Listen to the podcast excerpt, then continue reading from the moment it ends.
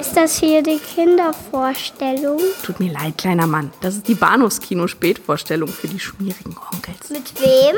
Mit Patrick Lohmeier und Daniel Gramsch.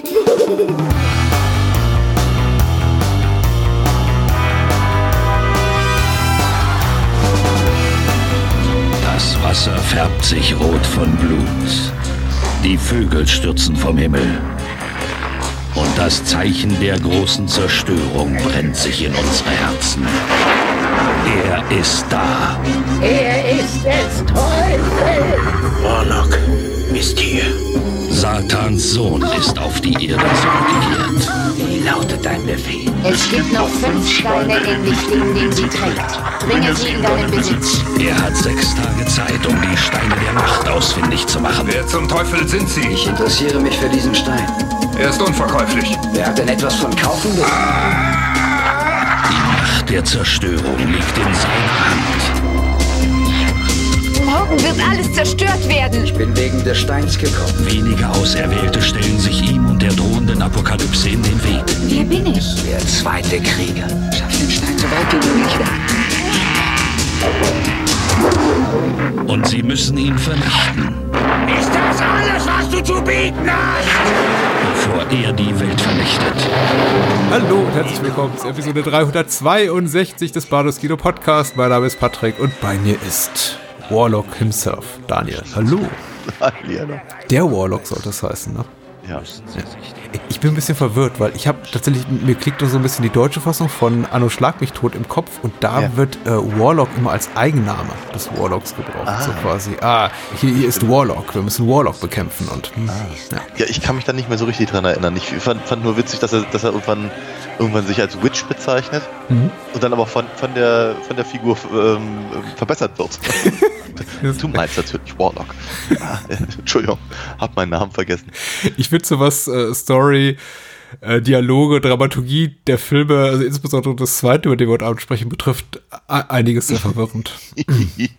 ja, ja, doch. Aber ich muss ganz ehrlich sagen, ich hatte Spaß. Also ein, ein, ein wirklich, ein wirklich lustiger äh, Filmmarathon hier, den ich da hinter mir habe. Das macht, macht beide haben mir wirklich viel, viel, viel, viel Spaß gemacht. Oh.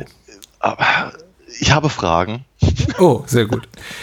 Äh, Ja, mein, mein, mein Anliegen war es ja tatsächlich noch mal so ein bisschen in die äh, Zeit zurückzureisen, in der ich wahrscheinlich mehr Zeit in den Videotheken verbracht habe als du, weil es für mich noch ziemlich neu und cool war und du wahrscheinlich schon im Alter warst, in dem du gesagt hast, ja, komm hier, alles äh, kalter Kaffee, alles schon gesehen und äh, zeig mir was Neues. Also die, die frühen 90er, ich glaube mit 16 durfte ich dann zumindest in den jugendfreien Bereich meiner Videothek irgendwie mal alles ausleihen und eben auch mal heimlich in die 18er-Ecke schielen und keiner hat mich wirklich aufgehalten.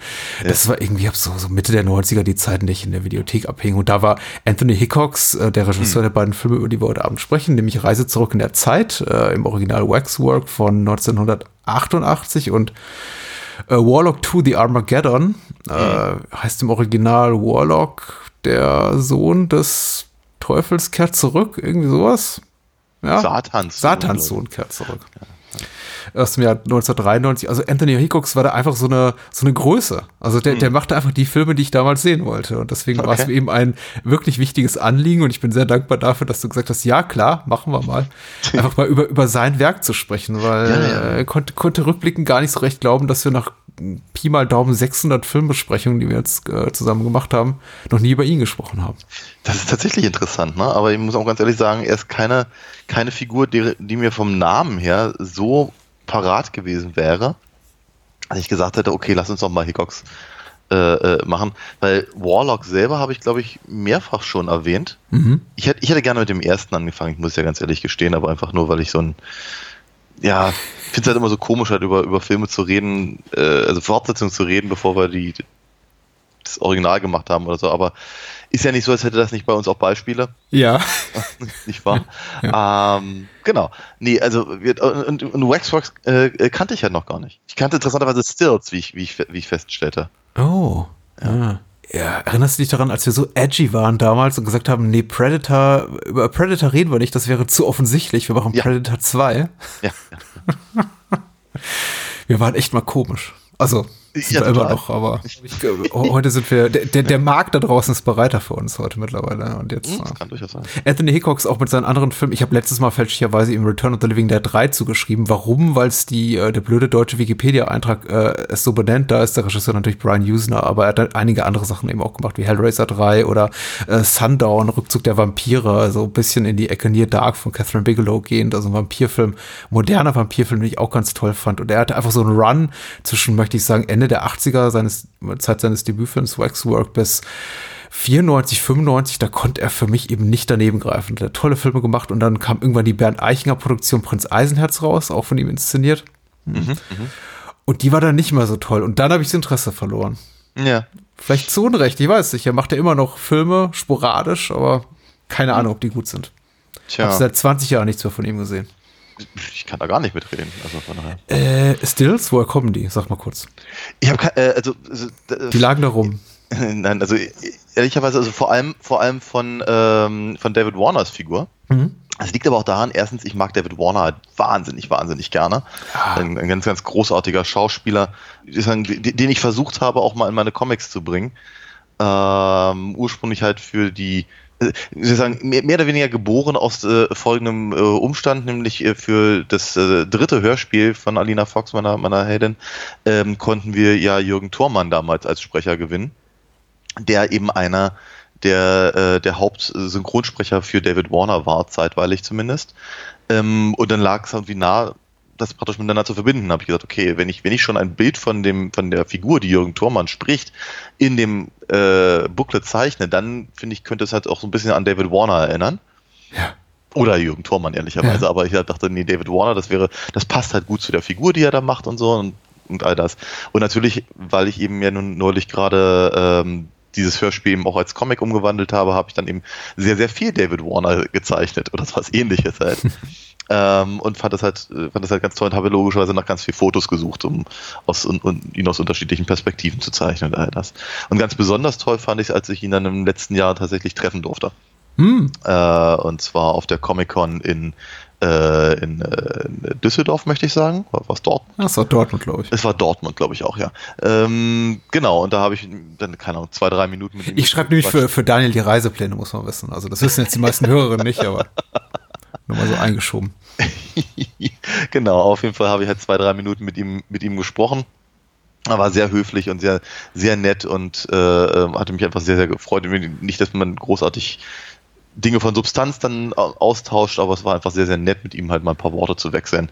Er ist ja noch mittlerweile ein sehr betagter Herr und ähm, hat sich aber sehr gefreut, da was signieren zu dürfen und all das. Und ähm, äh, ich habe mich sehr gefreut, halt ihm sagen zu äh, können, wie toll ich ihn finde. Und dann war der Moment eben auch schon wieder vorbei. Von daher David Warner und Stills und aus äh, Waxwork so. Hm? Anthony Hickox hat eine interessante Familienhistorie, kommt eben aus einer ähm, Familie von Filmschaffenden, hatte ich das letzte Mal ja schon kurz erwähnt, zumindest sein Vater, äh, Douglas Hickox, dessen äh, Theater des Grauens wir auch schon vor langer, langer, langer, langer Zeit, ich glaube, eine unserer allerersten Ja. Episoden äh, Ja. mal, mal rezensiert haben, in Episode Schlag mich tot, 10, 12, 13, irgendwie sowas in der Ecke. äh, Hier seine Mutter, ja. Hm? äh, se- seine Mutter ist sogar noch prominenter, möchte ich behaupten. Das ist Anne V. Coates, die eine fast 70 Jahre lange Karriere hatte als äh, Filmeditorin, als Cutterin von und, und für David Lean äh, Filme geschnitten hat. Lawrence von Arabien hat sie geschnitten. Sie hat aber auch den Elefantenmensch für David Lynch geschnitten. Sie hat äh, viel mit äh, Steven Soderbergh gemacht in den letzten Jahren. Und ich war überrascht wirklich zu lesen, dass sie, ich glaube, sie ist Jahrgang 25. Sie hat bis, ähm, sie war bis 2015 noch als Cutterin aktiv. Als Cool. für Fifty Shades of Grey Ach äh, kein rühmliches Karriereende. 2018 ist sie verstorben, aber ähm, äh, Respekt möchte ich sagen. Ja, ja. Gu- Gute, tolle Frau, tolle Leistung, aber eben auch der Papa, äh, mit dessen Werk eben der Sohnemann eher assoziiert wird, weil sein Vater eben auch viel in der schauerlichen Ecke gemacht hat. Und das macht eben Anthony Hickox auch primär, primär Horror, Fantasy-Filme. Äh, und äh, über zwei davon sprechen wir. Zuerst über Waxwork, Reise zurück in der Zeit. Das ist kein besonders sinniger Titel, genauso wie der Titel des Sequels äh, Waxwork 2 ähm, im deutschen Space Shift ist, auch nicht so wahnsinnig sinnig. Hm, Nicht Aber wirklich. wenn dir der Film heute Abend gefällt, dann kann ich ja schon mal anteasern, dass wir irgendwann über das Sequel reden sollten, weil der hat auch eine tolle Besetzung mit Bruce Campbell und ich glaube David Carradine Oh ja. auch mit und so. Und Cool. mal gucken, ne? Jetzt, jetzt sag erst mal, wie hat dir den Waxwork von aus dem Jahr 88 von Anthony Hickox gefallen? Oh, brillant. Ich hatte wirklich viel, viel Spaß. Also ich, Oh. wie, wie ich gerade schon sagte, ich habe Fragen. ich glaube, der Film ergibt keinen Sinn. Nee. Hinten und vorne nicht. Und ich habe irgendwo gelesen, dass, äh, ähm, äh, dass äh, Anthony Hickox äh, den auch in drei Tagen geschrieben hat. Das merkt man. und offenkundig, die Dreharbeiten können auch nicht so ewig lang gedauert haben.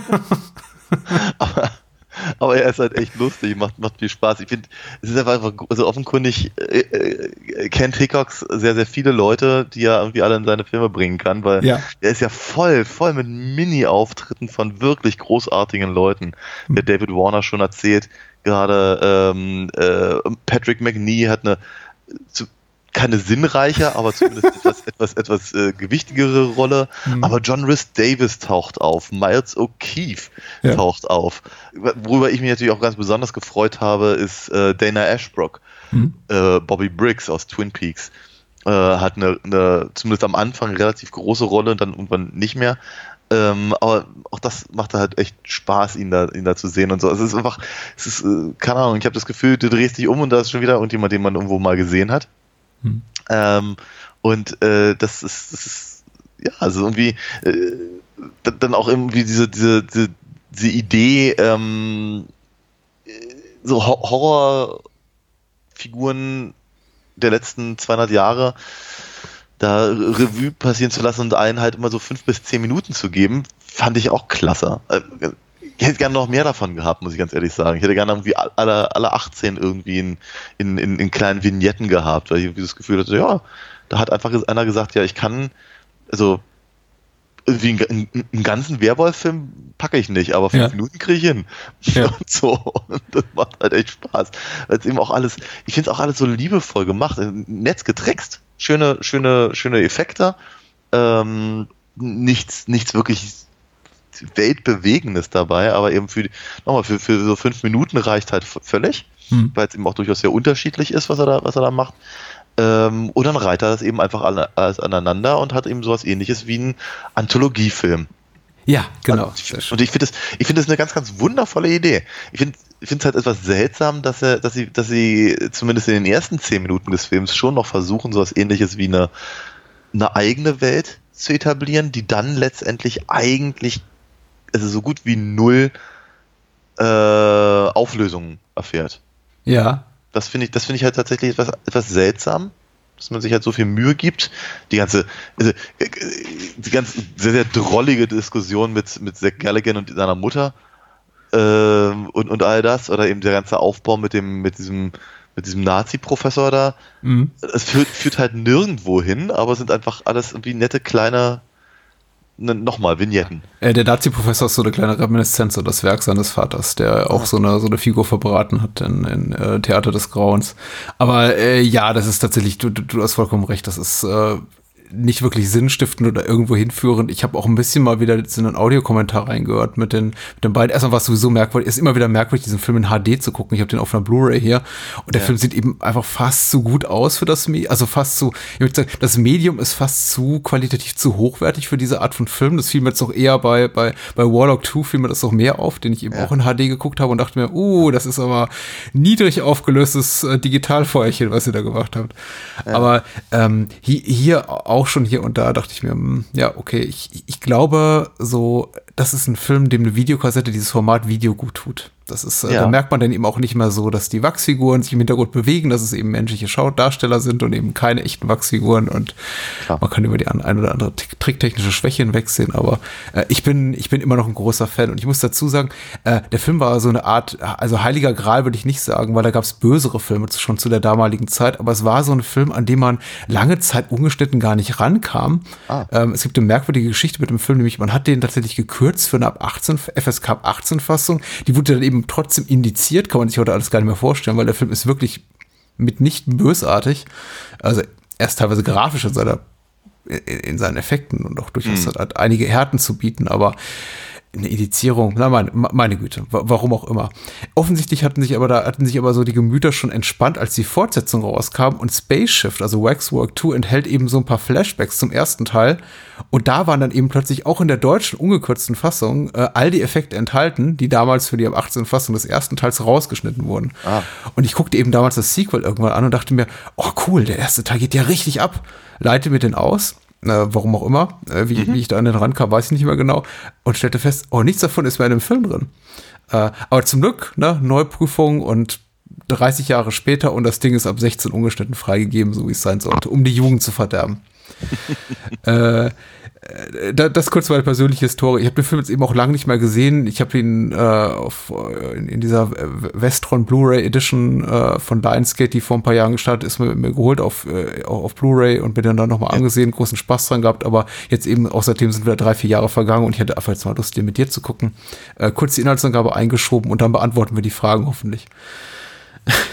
äh, Moonshade schreibt, der geheimnisvolle Mr. Lincoln, David Warner. Er sieht übrigens aus wie Gene Wilder in Charlie und die Schokoladenfabrik, oder? Ein bisschen, er hat ein sehr, sehr buntes Kostüm, ja. Ah, mhm. Was auch nicht so wirklich weitergeführt wird, was ich schade fand. Also den Look behält er nicht bei, oder? Nee, äh, aber er, er, nee, er sieht halt schon, schon immer ein bisschen aus wie nicht 1988. Und das ist, glaube ich, so die Idee dahinter gewesen. Dass er, ja, dass sagen, der ist halt, der ist halt äh, einfach äh, äh, durch seinen Pakt mit dem Teufel äh, irgendwie so ein bisschen aus der Zeit gefallen. Ja, ich hatte vollkommen vergessen, was ich über den Audiokommentar sagen wollte. Erstmal, dass dieses ähm, äh, aristokratische Gehabe von Zach Galligan sehr wohl äh, ganz bewusst war und Zach Galligan meint, er hat da irgendwie lange dran geübt, an dieser, an dieser affektierten Art und Weise sich zu bewegen und zu sprechen. Und das war auch Hickox ganz wichtig. Warum ihnen das so wichtig war, erläutern sie aber da nicht im Audiokommentar. Ja. Und ähm, ich, was ich eben auch bis dato nicht gewusst hatte, äh, der Film soll in den 60er Jahren spielen. Ah ja, nee, das, das sieht man ihm nicht an. Also gar nicht. ich meine auch, es gibt moderne Autos in dem Film, aber. Das, da kann ich mich nicht dran erinnern, aber ich meine, es gibt. Es gibt keine Texttafel, die sagt so und so. Das 63. auch, aber ich meine. Ich meine, Dana Ashbrook hat sich ja irgendwie so, zumindest zu der Zeit, irgendwie so festgelegt auf so, mhm. auf so, so, so Rocker-Typen, die eben auch irgendwie aussehen wie aus den 50ern, aber eben auch durchaus eben 91 in Twin Peaks rumrennen können. Mhm. Ähm, oh, aber äh, ich glaube, ich meine, da gibt es ja auch Punks und all das. Also, ja, und die sitzen zu, zu Beginn da und trinken irgendwie Pepsi aus Dosen. Ja. Ich meine, das ist. Na gut, okay. Also ich, war ein bisschen, ich, ich war ein bisschen überrascht davon. Ich habe, äh, ich habe, ich, ich meinte irgendwie, mein Gefühl war, Hickox hat so ein bisschen vergessen, seinen eigenen Film so ein bisschen vergessen. Ja, das konnte Oder vielleicht war es Wunschdenken. Vielleicht hat er auch überhaupt kein, kein Period-Piece gemacht, aber ich denke jetzt 30 Jahre später, als er in so, einer, in so einem Kapuff sitzt und einen Audiokommentar einspricht mit Zach Galligan, stimmt, der, der sollte doch in den 60ern spielen. Äh, es war zumindest ein Anliegen, auch wenn man es nicht sieht. So. Mhm. Äh, der geheimnisvolle Mr. Lincoln, das David Warner, öffnet in einer Kleinstadt ein Wachsfigurenkabinett, das zahlreiche Gruselszenen zeigt. Er lädt einige Teenager aus der Stadt ein, die dann vor Ort in die dargestellten Szenen hineingesaugt werden, um dort ihr Leben zu lassen. Moonshit hat das übrigens geschrieben. Dadurch sollen die Monster und Dämonen zum Wechsel in unsere Welt befähigt werden um das Böse siegen zu lassen. Zwei der Teenager schaffen jedoch den Weg zurück und mittels der Hinweise des im Rollstuhl sitzenden Sir Wilfred Patrick McNee äh, bieten sie Lincoln Paroli. Genau. Also Warner und McNee sind auch die beiden einzigen, die namentlich genannt werden. Das ist hm. auch okay. In gewisser Weise schon, wobei ich mich, mich wieder gefragt habe, und ich glaube, wir hatten das schon mal gesagt, als wir damals über Gremlins gesprochen haben, warum hat Zack Galligan eigentlich keine größere Karriere gemacht? Ach so. Ist, ich finde ihn nicht besonders stark hier. Nein, ist er ja auch nicht. Aber vielleicht das ist auch, ist das, das, das mag auch der Grund sein, aber mhm. ähm, trotzdem ist halt schon seltsam, weil er in, in doch relativ, äh, wie soll ich sagen, erfolgreichen Filmen war und so. Mhm. Zeitweilig zumindest. Ja, ja. Aber irgendwie von dort dann nicht weitergekommen ist. Also war zumindest nicht, nicht so weit, wie er vielleicht hätte sein können. Also, hat, der, hat, der, hat der was Nennenswertes gemacht, außer äh, Gremlins und das Sequel?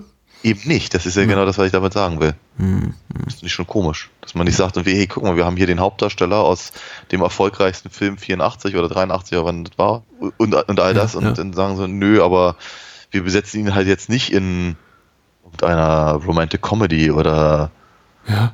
Lost Boys oder ach, hm. was weiß denn ich, keine Ahnung. Ja, ich weiß nicht. Cool. Sch sch schlechter Agent vielleicht? Ich finde es auch ein bisschen merkwürdig zurückzublicken und eben festzustellen, er hat eigentlich äh, fast eine, eine ausschließliche Fernsehkarriere gehabt und den Rest der Zeit hat er verbracht mit Cameos in Filmen von Anthony Hickox. Ja. Äh, wo er quasi in jedem Film, glaube ich, bis Ende der 90er dann aufschlägt. Und, und wenn es auch nur für eine einzige Szene ist. Aber ansonsten hat er wirklich nur, genau, ein Gremlins-Sequel gemacht und Fernsehfilme und sowas. Tja. Sanderlee, das sechste Gebot. Klingt für mich auch nach so einer, nach so einer Kirk Cameron-Sache. Oh, mit Nicolas Cage sogar. Und Judge Reynold.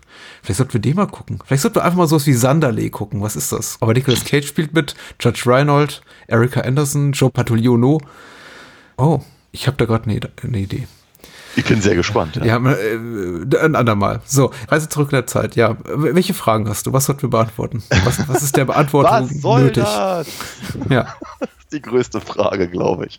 Nee, also ernsthaft, ich, ich, ich, ich, äh, ich, ich, ich, also genau, was du gerade angesprochen hattest, eben diese, dieses, dieses aristokratische Ding, äh, was eben sich also gar, gar nicht irgendwie auf das, auf das Sozialleben zum Beispiel von Mark äh, irgendwie auswirkt, offenkundig. Ähm, und dass, dass, dass seine Mutter ihn da so als, als also ich meine, der scheint, eben, ja- scheint ja im College zu sein und all das, Mhm. äh, ihn aber eben so, wie soll ich sagen, so, so wie, wie, wie, wie einen kleinen Jungen behandelt, finde ich halt irgendwie komisch, weil der, der, wie soll ich sagen, der Charakter entwickelt sich halt auch gar nicht so sehr. Ne? Also es ist halt dieser, also ich meine, es gibt, es gibt halt mal so, immer so kurze Anleihen, sowas wie eben, weiß ich, der Dialog, den er dann hat mit, äh, mit dem Marquis de Sade, Ja. so irgendwie, keine Ahnung, äh, äh, was ich eben, was, was einen echten Mann ausmacht und sowas. Das könnte Ja, man darauf ja. zurückführen, wenn man lustig wäre, aber man kann es auch ehrlicherweise innerhalb der 90 Minuten, die dazwischen liegen, auch schon wieder vergessen haben. Weil so wichtig war es halt nicht. Die Tatsache, dass er eben, äh, äh, dass, dass eben seine Familie äh, eben offenkundig im Kontakt hat zu, zu so, dieser, dieser, so, so einem übernatürlichen, ich weiß nicht, was es ist, Club Ja. oder so. Ähm, und dass eben ähm, ähm, äh, Patrick McNee eben als, als Sir Wilfred äh, da, da, da auftaucht, mag da in irgendeiner Form da auch reinspielen, aber wiederum ist halt eigentlich kein. Es ist, es ist nicht nötig. Es ist einfach, einfach nicht, nicht nötig, eben äh, das aus der Figur zu machen, um diese, diese kleinen Dinge zu erklären. Dafür, dafür, sind, sie- dafür sind wir einfach nicht interessant genug oder groß genug oder wesentlich genug. Ähm, aber ich stelle mir natürlich schon so ein bisschen die Frage, wo kommen denn eigentlich die alle her am Ende? Ja. Ne, also äh, das, das, das Drehbuch braucht eine, braucht eine große Materialschlacht, also kommen mal eben 50, 50 äh, Leute Kanonenfutter vorbei. Hm. Äh, und, und, und so. Und Alte halt Leute, so, ja. Alte, alte Leute auch noch, Hm, genau. hm. Ähm, Immer an die Zielgruppe denken, ja. ja, ja. Also das sind, das sind, das sind halt so diese, diese, diese Sachen. Ich frage ich frag mich halt, nochmal, der Film ist ja nicht billig produziert. Nee. Ähm, er ist sicherlich so ein bisschen Videothekenkost und all das und man hat schon so ein bisschen das Gefühl, dass Hickox halt schon, schon ziemlich genau wusste, was sein Publikum zu der Zeit zumindest ist. Ähm, und so und, und, und, und hat eben dabei sehr viel Spaß und ich habe das Gefühl, es wirkt eben einfach durch diese, durch diese Anthologiegeschichte ein bisschen, es geht so ein bisschen so in die Richtung The Tales from the Crypt oder sowas, Mhm, ein bisschen in mhm. die Richtung geschielt. Äh, Als, als, als hätte er eigentlich irgendwie ein Konzept gehabt für eine Fernsehserie, ähm, aber dann, dann eben gesagt, okay, nee, dann, dann, dann machen wir halt einen Film draus. Ähm, was, gesagt, ist auch, ach, das ist völlig in Ordnung. Wieder nochmal, ich hatte echt Spaß dabei. Und dennoch ist es halt so, dass ich halt äh, mir schon die Frage stelle, warum sind bestimmte Sachen so aufgebaut und kommen nirgendwo an? Hm. Ähm, und und äh, wa warum, warum wird auf bestimmten Sachen so rumgeritten? Wie zum Beispiel, was ich hier, äh, äh, hier Marx, äh, sagen, ja, äh, Eifersucht auf China, Ja. äh, und dann, dann wird da auch ehrlicherweise nie was draus. Äh, Also zumindest, zumindest ein bisschen natürlich, weil wir ein kleines bisschen mehr von China erfahren als von äh, hier ähm, äh, Tony, so Mhm, Bobby mhm, Briggs zum Beispiel. Äh, so, so dass wir halt vielleicht noch eher verstehen können, warum, warum eben Dracula nun gerade ausgerechnet so eine Faszination auf sie, auf sie ausübt Hm, hm. und all das. Aber wird auch der ganze die, die ganze Mythologie dahinter ist eben auch relativ verworren. Im, im, Im Sinne von, warum, warum, warum, äh, also, wa- wa- warum, warum sind dann diese Figuren dann eben, also die, also mit, mit, mit, mit wem wird denn da, da eigentlich der, der Platz getauscht zum Beispiel und so und und und äh, wa- wa- warum kennen dann eben alle, also wa, wa, warum ist sie nicht, also zum Beispiel einfach nur in Draculas Schloss als sie selber, sondern warum, warum behandeln sie sie alle eben so, als wäre sie eben äh, Teil einer Geschichte zum Beispiel? Ja. Äh, ganz, ganz massiv ist mir das aufgefallen bei dem, bei dem Polizisten. Hieß der Roberts, glaube ich? Ja, ja, Detective Roberts, der, der, der, der so, der, der immer so bemüht spricht wie so ein Hardboiled Detective aus den 40ern und sagt, sagt Sachen wie äh, I'll have your balls in the slammer. Ja, ja, ja. Genau. Se- Sehr betont hart. Ein harter Kopf. Ja, Roberts. Hm. Genau. Ähm, und wenn, wenn, wenn der dann eben da auf einmal, was, was immer zum Beispiel schön, ich meine, das, das sind doch schöne Ideen, ne? Dass, dass, dass er zum Beispiel auch so komplett, ich meine, die anderen ändern ja auch irgendwie ihre Kleidung und, und, und die Haare und sonst so was, aber er, er den, komplett den Typus ändert, dadurch, Mhm. dass er auf einmal keinen Bart mehr hat und, eine, und eben so eine, so eine Zehnerjahre Frisur und das, das dreckige, das, das, das ähm, äh, Archäologen-Outfit und all Ja, das, ja, ja. sich hinsch- hinschwitzen, sowas, das ist schön. Es ist wirklich schön. Also ich habe einfach wirklich so das Gefühl, was ich vorhin sagte, dass es da, äh, dass, dass es ihnen dann wirklich darum ging, mehr oder weniger alles mal zu machen, was, was sie mal im Film machen wollten, Hm.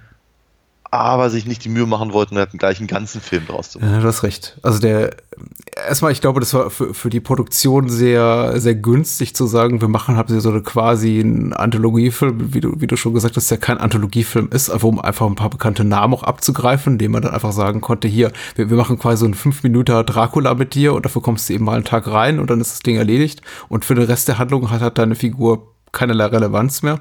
Und ich glaube, deswegen ist man eben auch teilweise an die großen Stars gekommen und wahrscheinlich über die Daddy Connection und die Mutter Connection.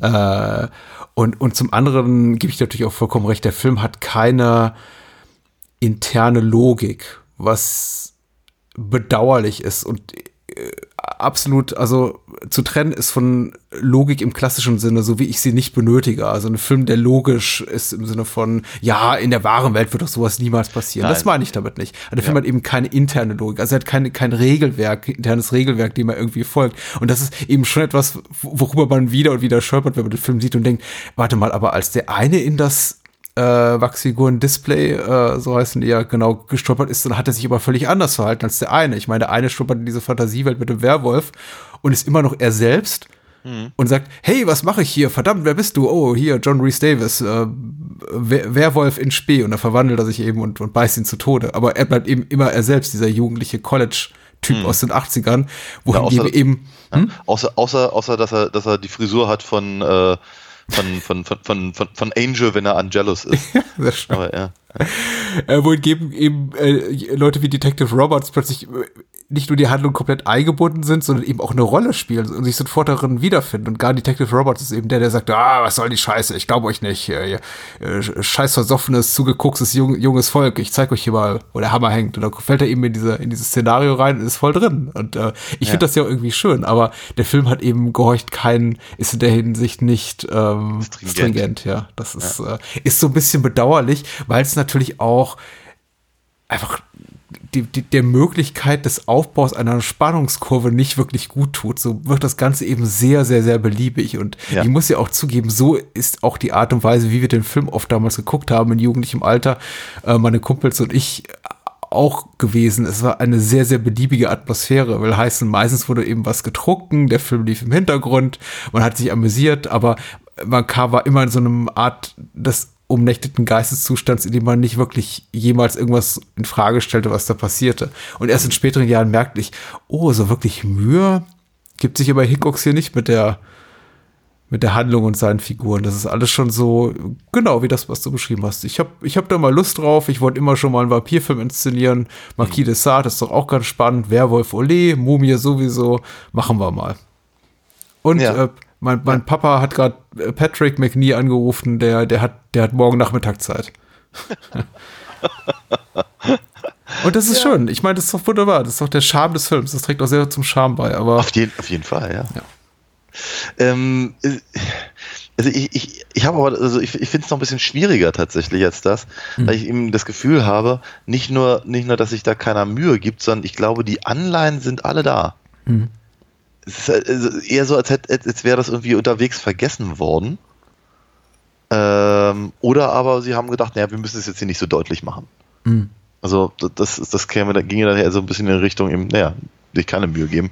Aber ähm, äh, ich habe eben schon das Gefühl, guck mal, die, die sagen halt, äh, Mark ist eben offenkundig so ein, so ein, so ein, so ein ich weiß nicht, keine Ahnung, also, abgesehen von seinem amerikanischen Akzent, aber irgendwas Adliges oder so. Mhm. Oder zumindest irgendwie neureich oder wie auch immer. Loftmore. Wie viel?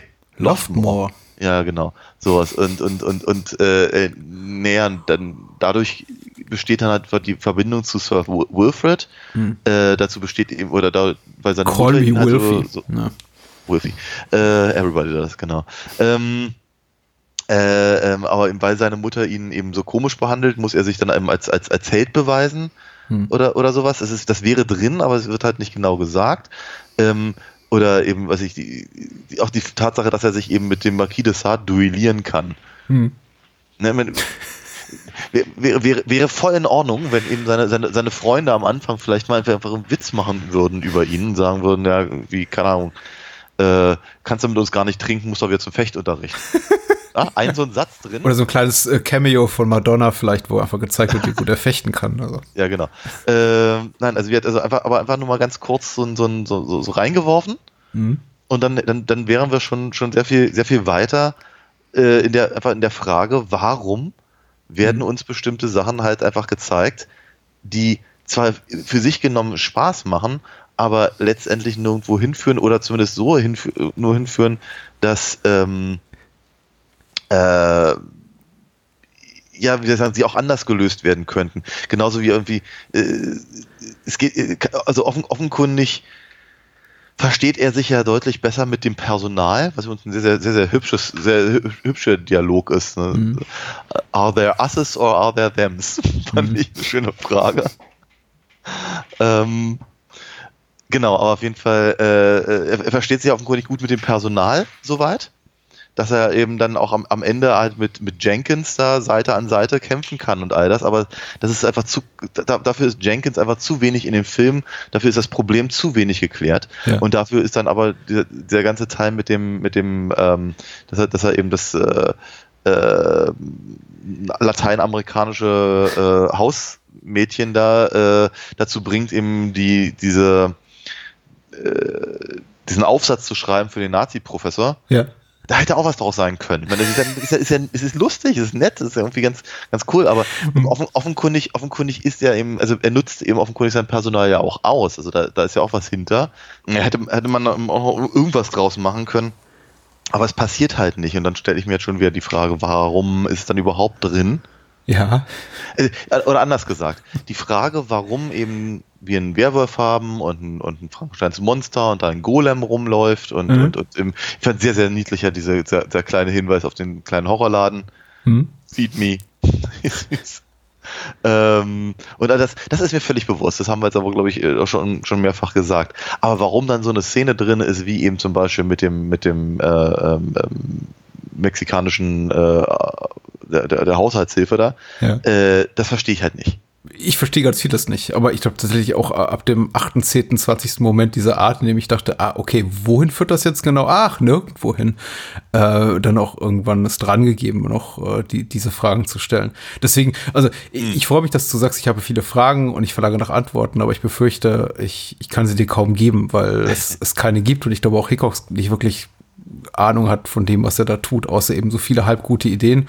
Und einige funktionieren eben ganz gut. Ich finde zum Beispiel, was du gerade angesprochen hast, so mit, mit diesen kleinen inhaltlichen Querverweisen oder ästhetischen Querverweisen auf andere Werke, wo, wo man dann sagt, ah, also als- Filmkenner, ah, das habe ich doch schon mal irgendwo anders gesehen. Er referenziert ja sogar Dirty Harry, was ich ganz merkwürdig Ja. finde in diesem Film.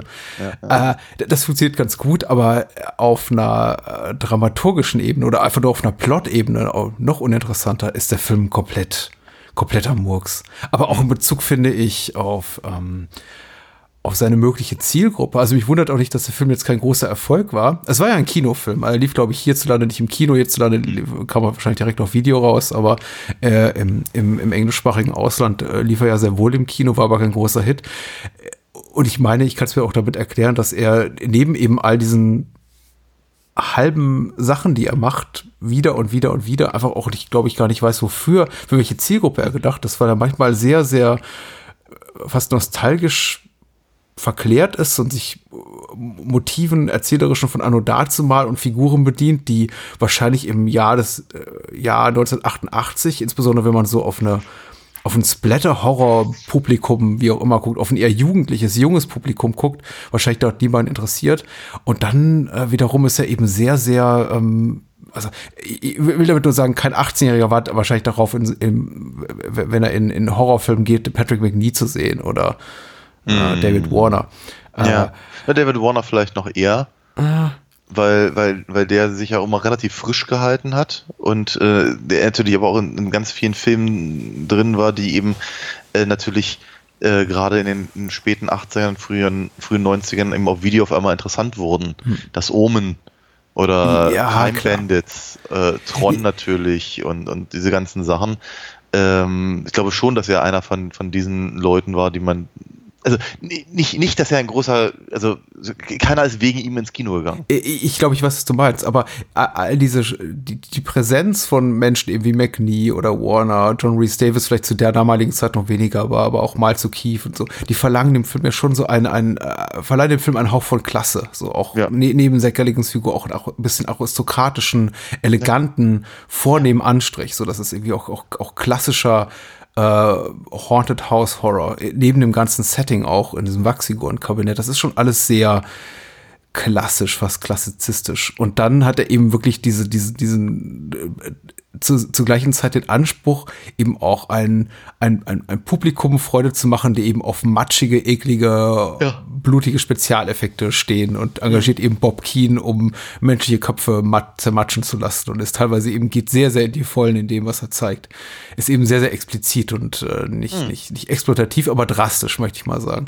Ja, ja. Und, Also, und hab mir dann, ich habe, es, es gab immer wieder Momente, wo ich dachte, ah, okay, ja klar, die Mumie, ach wie schön und irgendwie Boris Karloff und und Hayayay und da ist bestimmt da, da, da freut sich die Ü60 Crowd.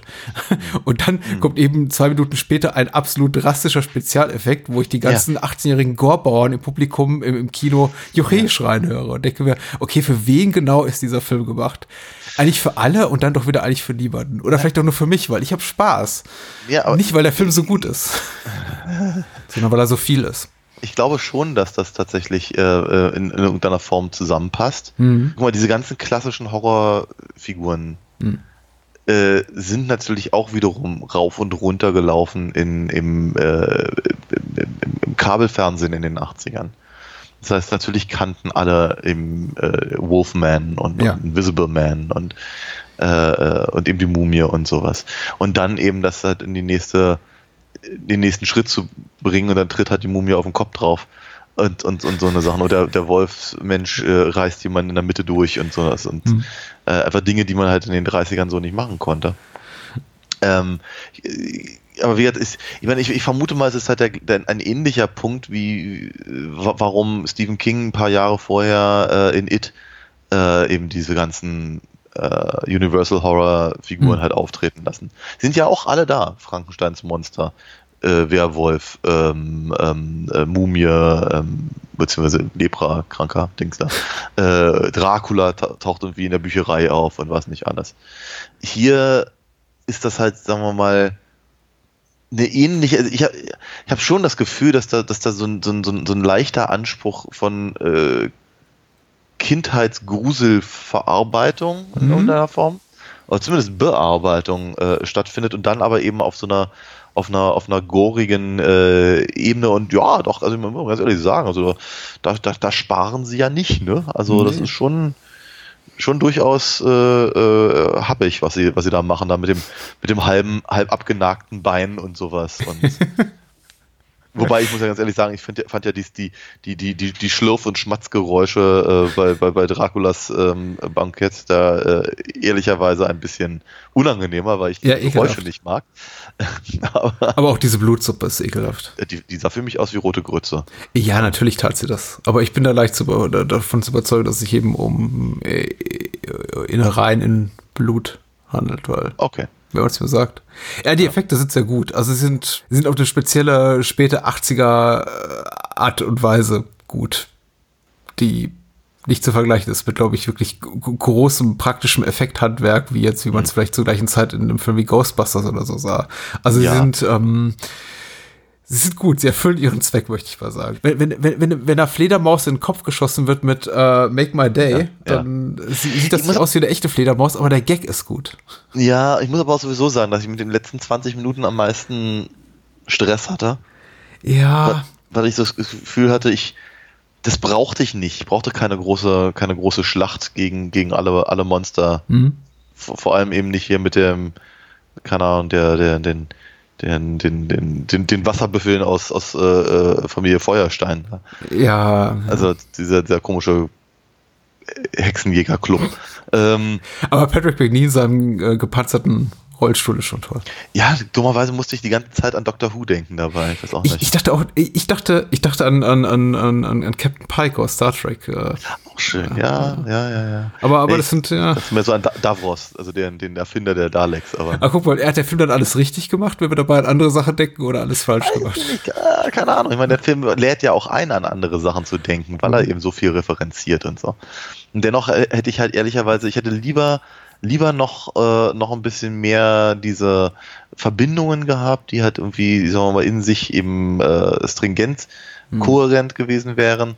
Ähm, und dafür vielleicht noch, keine Ahnung, eine, eine Jack the Ripper oder eine Golem-Episode, nicht nur, dass er da durch die Gegend steht, äh, in der Gegend steht, meine ich, äh, anstelle von eben diesem, diesem, diesem Gekloppe da am Ende. Mhm ist eben auch so ein Punkt. Also immer, immer wenn so viele Leute auf einmal irgendwie hauen und das eigentlich auch gar nicht so richtig inszeniert ist, aber nur sehr, sehr bedingt, hm. dann, dann, kann ich immer nicht anders als an, an, äh, an das Ende denken von äh, Blazing Saddles. Verstehe. Hm. Ja, das ist halt irgendwie, wenn ich, irgendwie gleich, wenn ich denke, jetzt, jetzt, jetzt, jetzt, jetzt kommen noch gleich noch irgendwelche Ritter rein oder, hm. oder Cowboys oder eben äh, ähm, Fred Astaire tanzende keine Ahnung, Zylinderträger. Verstehe. Das ist, mm, das ist halt einfach nicht, ich weiß nicht, keine Ahnung, das kann ich ja nicht ernst nehmen. Und ich hätte gerne auf diese 20 Minuten verzichtet, dafür 20 Minuten was anderes gehabt, weil alles andere funktioniert für mich recht gut. Ja. Ich hatte eben einfach, einfach genug Spaß dabei, ähm, den, den dabei zuzugucken und mich darüber zu freuen, was als nächstes Monster kommt. Mhm. Und ich glaube, das ist halt alles, äh, das ist, äh, ich fand, ich muss auch ganz ehrlich sagen, ich finde, ich persönlich finde, finde so eine Effekte, wie ich sie hier gesehen habe, finde ich bei weitem ähm, äh, realistischer oder für mich realistisches böse Wort werden es gar nicht in den Raum, Raum Nein, stellen sollen. Aber nehmen wir es mal greifbarer mm, ja, oder, oder annehmbarer oder so, mm, mm. Ähm, als eben zum Beispiel dieses, äh, dieses sehr, sehr helle Kunstblut, wie man es in den 70ern gerne mal gesehen hat ich, ich bin auch absolut happy mit den Effekten. Also Bob Keen ist ja auch Meister seines Fachs und irgendwie nicht, nicht umsonst x-fach äh, preisgekürt für das, was er gemacht hat. Äh, unter anderem auch, auch für Clive Barker und solche Menschen. Ähm, ja. Es ist eben, ich glaube, dadurch, dass er eben auch bekannte, also ikonografische Figuren der Horrorfilmgeschichte mhm referenziert irgendwie auf die Leinwand bringt und eben ein paar Jährchen nach Filmen wie American Werewolf oder The Howling sich auch an einer Werwolf-Transformation versucht, mhm. kann er leider nur verlieren. Und ich glaube, das liegt nicht so sehr an Bob Keane als einfach der Tatsache, dass der Film wahrscheinlich in relativ kurzer Zeit und mit einem, mit dem Bruchteil des Budgets eines American Werewolves in London gedreht wurde. Vermutlich. Und ich natürlich dann auf diese Effekte gucke und denke so, äh, ja, mh, fast.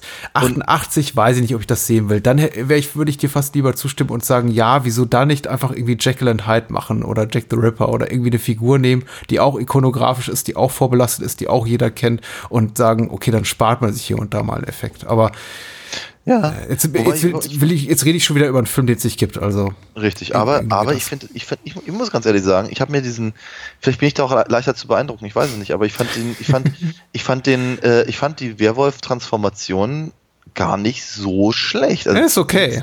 Zum, zumindest das, was sie eben mit Dana Ashbrook machen, mhm. funktioniert ja relativ gut. Ich meine, es ist halt super leicht zu durchschauen. Ne? Also, das ist irgendwie, äh, dass da ein, dass da der Maskenbildner äh, drei Meter von der Kamera wegsitzt und sagt, okay, jetzt, jetzt hier, hier klebe ich noch was an, mhm. pinsel ein bisschen drüber und dann, dann filmen wir nochmal zehn Sekunden und dann äh, kommt er wieder zurück und pinselt ein bisschen weiter und wir nehmen die nächsten zehn Sekunden. Ähm, und das schneiden wir dann halt zusammen, sodass man halt nicht sieht, dass zwischendurch der Maskenbinder reinkommt. aber deswegen komme ich nochmal an den Punkt der Fernsehserie. Weil ich eben das Gefühl habe, das sind halt genau so eine, so eine relativ einfachen, relativ schnellen, relativ preisgünstigen Tricks, Hm. die aber meiner Meinung nach Effekt, äh, äh, ich sagen, Effekt hascherisch genug Hm. sind für eben sowas wie ähm, Twilight Zone oder Absolut, eben, äh, ja. Out- Outer Limits oder sowas. Und da reicht das eben total. Und dadurch, dass sie ja hier in dem Film eigentlich nichts anderes versuchen, als äh, 90 Minuten zu füllen mit eben diesen kleinen, kleinen Episödchen, Mhm. ähm, nehme ich es ihnen da überhaupt nicht krumm. Äh, ich, möchte, ich möchte abschließend sagen, ich, ich, ich, mag Reise zurück in der Zeit immer noch sehr, sehr gerne. Ich hab, äh, bin aber ihm, ihm auch sehr nostalgisch verbunden, deswegen kann, kann ich wirklich nicht mehr unbefangen darüber urteilen. Ich habe immer großen Spaß daran. Ich glaube zumindest, der Film hat sich eine, äh, eine, eine Reputation aufgebaut durch eben seine Kürzungen und dann die folgende Indizierung und das ist eben die Tatsache, dass der Film irgendwie so viele Jahre nicht verfügbar war, sich irgendwie so den Ruf aufgebaut eines irgendwie verschollenen Splatter-Horror-Meisterwerks oder den Film, den wir lange Zeit nicht sehen durften. Und ich habe eben von vielen Leuten gehört, die ihn jetzt mit 10, 20 Jahren Verspätung geguckt haben, die dann sagten so, ja, so toll war der aber nicht. Oder der ist ja gar nicht so fies und haarsträubend. Und Ja. nee, ist er wahrscheinlich auch gar nicht. Also ich glaube, das schadet auch gewissen Filmen und das schadet der Reputation dieses Films so ein bisschen oder der Wahrnehmung. Ähm, ich habe Spaß, aber vielleicht liegt es auch eben daran, dass ich ihn schon als Teenager gesehen habe und da schon lieb gewonnen habe. Ich finde es interessant, dass du das sagtest, kurz nachdem du Clive Barker erwähntest, weil äh, ich hatte so, so das Gefühl, das klang so ein bisschen wie das, was wir auch gesagt hatten über hier Kabal. Ich glaube, mit Clive Barker gehen wir immer so ein bisschen hart ins Gericht. Wir sollten mal über Clive Barker sprechen, über irgendwas, Ich was wir mögen. auch, Ja. Äh, wir sind zu streng. Ja, meistens. Schade eigentlich. Aber wie, ich, hab, ich, ich, hab, ich bin ja gleich reingegangen und habe gesagt, ich hatte richtig Spaß bei, bei, bei, bei, bei Waxwork. Also äh, doch, doch durchaus ein Film. Ich, ich, ich würde sogar so weit gehen und sagen, ich wünschte, ich hätte ihn tatsächlich früher schon gesehen, aber er ist irgendwie komplett an mir vorbeigegangen, was vielleicht auch an der Verfügbarkeit dann lag. Ich habe immer wahnsinnig viel Spaß daran, wenn ich in mein Regal greife und einen Alina Fox, äh, einen Alina Fox Comic rausziehe. Weil, Du bist der Meister der Übergänge, ja. ja, das, das wird auch nicht leichter. Oder es wird leicht, ich weiß nicht, wird es leichter oder schwerer? Ahnung. Äh, die Menschen da draußen müssen urteilen. Aber Ja. erzähl doch mal so ein bisschen, wenn man dich unterstützen will und deine Kunst genießen will. Wo geht Ja. man hin? Also d- ich habe ja vorhin schon so ein kleines bisschen äh, davon erzählt, außerhalb unserer kleinen Werberunde hier. Ähm, aber wenn man natürlich auch wissen will, wovon ich vorhin erzählt habe, dann kann man natürlich auf adinafox.de gehen. Das ist nämlich meine Webseite. Und auf der habe ich ähm, so ein paar äh, Informationen zu den Figuren, ein paar Preview-Seiten, dass man sich auch mal angucken kann, was ich da so gezeichnet habe. Äh, und wenn einem das alles gefällt, dann kann man natürlich auch in den Shop gehen, äh, wo es gerade eben das vorhin erwähnte neue Heft gibt, das man dann da auch bestellen kann. Man muss es auch nicht alleine bestellen, man kann natürlich noch viel mehr bestellen. Ähm, wenn man sagt, irgendwie der Versand ist mir für ein Heft zu viel, dann nimmt man halt einfach mehrere, so ist ja nicht.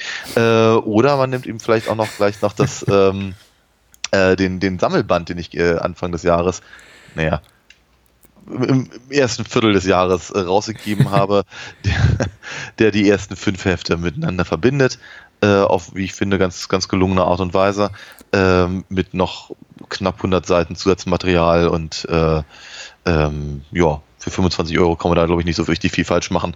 Und ich freue mich halt natürlich immer sehr über die Unterstützung, ähm, weil äh, wenn die nicht da wäre, dann könnte ich hier einpacken. Ich finde auch das preislich sehr fair und ich sage es ja immer wieder gerne und aus äh, mit dem Brustton der Überzeugung, das sind äh, alles sehr faire Preise für wirklich gute Kunst auf äh, hochwertigem Material gedruckt. Das sieht sehr, sehr gut aus. Und ich mag deine Verkaufspsychologie, so von wegen, wem die Versandkosten zu viel sind, der, der mag doch dann einfach gleich mehr bestellen, dann, dann lohnt sich auch. Das ist, äh, das ist gut. Also ich meine, Ja, total. das ist ja vollkommen recht. Ja. Ja.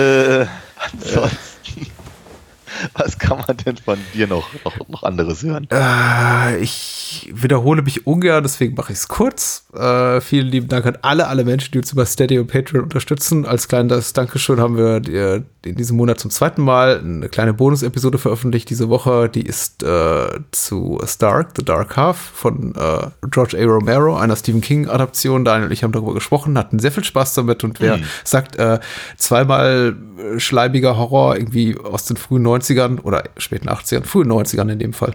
Äh, Stark the Dark Half von 93. Äh, reicht mir nicht, der mag doch einfach hier ein paar Euro in den Klingeltopf schmeißen, uns was Gutes tun und diese Episode genießen. Ansonsten findet man noch alle Wege und Mittel, uns zu unterstützen, diesen Podcast und die Schwesterformate vom Bahnhofskino zu unterstützen bei bahnhofskino.com. Und ein paar Columbo-Bücher sind auch noch da. Also ich glaube so um die 20. Also wer noch eins bestellen möchte, bis nächsten Monat sind die Bestellleitungen noch offen. Der geh einfach auf bahnhofskino.com und klicke auf den entsprechenden Reiter. Ja, sehr gut. Sollte, sollte man tun. Ich habe auch zwei bestellt. Die kriegst du auch. Mit Schleifchen. Ich erwarte nichts Geringeres. Warlock the Armageddon. Äh, ja. Habe ich dir auch wieder was angetan mit einem Sequel, dessen ersten Teil du gesehen hast? Hast du den ersten Teil gesehen? Ich habe beide gesehen. Hm? Ja, ich hatte, ich hatte be be beide damals gesehen, etwa äh, zu der Zeit, von der du erzähltest, dass ich mich für sowas vermutlich nicht mehr interessiert habe. Okay. Ähm, naja, nee, nicht wirklich. Also ich, ich, gehe ich geh davon aus, dass ich die halt irgendwo so vielleicht um die so 92 rum vielleicht gesehen habe oder so. Ja. Vielleicht, so grob Die sind hier wahrscheinlich nicht, oh, weil der ist von 93, aber. Ja, vermutlich nicht, aber dann, halt, dann halt aber trotzdem so in dem Zeitraum, ja. im Rahmen. Kann sein, dass ich den ersten gesehen habe, weil der zweite gerade rauskam oder so. Mhm. Äh, ich weiß es nicht mehr. Keine Ahnung, auf jeden Fall, ich habe ich hab sie beide gesehen, hab, hatte aber an den, an den zweiten, den wir jetzt besprochen haben, deutlich geringere, um nicht zu sagen, fast eigentlich gar keine Erinnerung. Was mich dann auch ein bisschen wunderte, dass du halt im Vorfeld sagtest, ja, der zweite sei ja besser. Ja, der, der erste ist der nach äh, konventionellen Maßstäben bessere Film. Also er versucht tatsächlich sowas wie eine nachvollziehbare Handlung zu erzählen. Mhm. Der, der erste ist von Steve Miner, äh, einem, eine, eine Horrorfilm-Koryphäe, äh, auch ich glaube für mindestens einen Freitag der 13. Sequel verantwortlich und, und viele weitere Horrortitel. Ähm, kein besonders von mir geschätzter Regisseur, also ungleich zu Anthony Hickox. Äh, und ich mag den ersten auch ganz gerne, weil, äh, vor allem aber weil äh, Richard E. Grant den Gegenspieler mhm. Äh, spielt von ja. Warlock, von ja. Julian Sands beide großartig. Also ich mag beide wahnsinnig gerne. Ja, die sind beide toll. Äh, aber er ist weniger, er, er, bietet deutlich weniger Camp und er ja. ist deutlich weniger albern und er ist deutlich mhm. weniger Kind seiner Zeit, weil ich glaube, Warlock, der erste Teil geht schon fast so als, als klassisch, im klassischen Sinne gutes, solides Horror-Handwerk durch, während der zweite einfach nur albern ist. Ich, ich, und ja. auch inhaltlich mit dem ersten nichts ja. zu, zu tun hat so richtig. Im ersten spielt Richard E. Grant einen Hexenjäger, der quasi äh, gemeinsam mit Julian Sands aus vergangenen Zeiten mhm. kommt, ich glaube aus dem 17. Jahrhundert in die Gegenwart reist und dort eben und dort treten sie eben beide gegeneinander an und auf dem Weg dahin äh, lacht sich Richard E. Grant noch eine, eine, eine, eine Mitstreiterin an und dann geht's eben zusammen gegen Julian Sands und das endet sehr konventionell mit dem Tod. Ja, also im Prinzip Highlander. Ja, genau, es ist, ist eine Highlander-Variante, sehr schön. Und Warlock sagt eben, ja, vermutlich, weil das, das produzierende Studio die Rechte für den Film gekauft hat, an dem Titel gekauft hat oder an der Reihe gekauft hat, aber kein wirkliches Interesse hat an einem inhaltlich schlüssigen Sequel. Wir, wir nehmen jetzt mal den Titel und machen was völlig eigenes mhm. draus. Und Julian Sands hat auch wieder Bock. Aber sonst ja. niemand, der im ersten Teil beteiligt war. Also, ja. da ist Anthony Hickox, der, der, der Meister des, ich schreibe ein Drehbuch in drei Tagen, ähm, der soll das mal machen. Und so kam dieser Film zustande. Aha. Du kannst ja später darüber meckern, dass wir jetzt über den sprechen, nicht über den ersten, aber ja, äh, vielleicht, okay. vielleicht, vielleicht bleiben wir einfach dabei. Ähm, Warlock Satan so äh, kehrt zurück. Warlock 2, The Armageddon, äh, geschrieben hat Platzhalter-Account bei äh, der UFDB. Satans Sohn Warlock will mit sechs magischen Steinen das Ende der Welt heraufbeschwören. Nur die beiden Druidenkrieger Kenny und Samantha können den Fiesling jetzt noch aufhalten. Äh, Julian Sansom bereits genannt. Äh, sein Gegenspieler spielt Chris Young, der spielt Kenny. Mhm. Und äh, Samantha, Sam, wird gespielt von Paula Marshall. Ja. Und die bekanntesten Schauspieler, abseits von Sans, würde ich sagen, sind wahrscheinlich Joanna Pacula mhm. als äh, hier Modedesignerin. Mhm, mhm. und äh, Bruce Glover, der, ähm, ist es Mr. Wind oder Mr. Ähm, ich glaube, es ist ja, Mr. Wind aus Diamanten. Mr. Wind aus, aus Diamonds Are Forever, genau. Mhm. Außerdem, ist er, außerdem ist er der Vater von natürlich George McFly. Ja. Crispin Glover. Mhm. Ja. Der auch an dieser Stelle noch viel zu kurz kam bisher. Ja. Ja, ja, ja. kommt noch. In der Tat, in der Tat. Äh, hat dir Spaß gemacht? Ja, äh, hat mir schon Spaß gemacht, aber mehr, mehr so, mehr so auf so einer, auf so einer, also anders als Waxworks, bei dem ich halt ja. wirklich das Gefühl hatte, der Film holt mich halt ab äh, mit, äh, sagen wir mal, meiner eigenen Liebe für äh, für Uni Universal oder eben auch nicht, Hammer Horror oder sowas. Hm. Ähm, äh, hatte ich halt hier so mehr so mehr so dieses äh, mit, mit der Kiste Bier geht alles besser äh, Gefühl. Ja, das, das ist schielt deutlich auf dem Videomarkt, finde ich. Also das ist, glaube ich, das, was im Kino nicht funktioniert hat. So. Ja.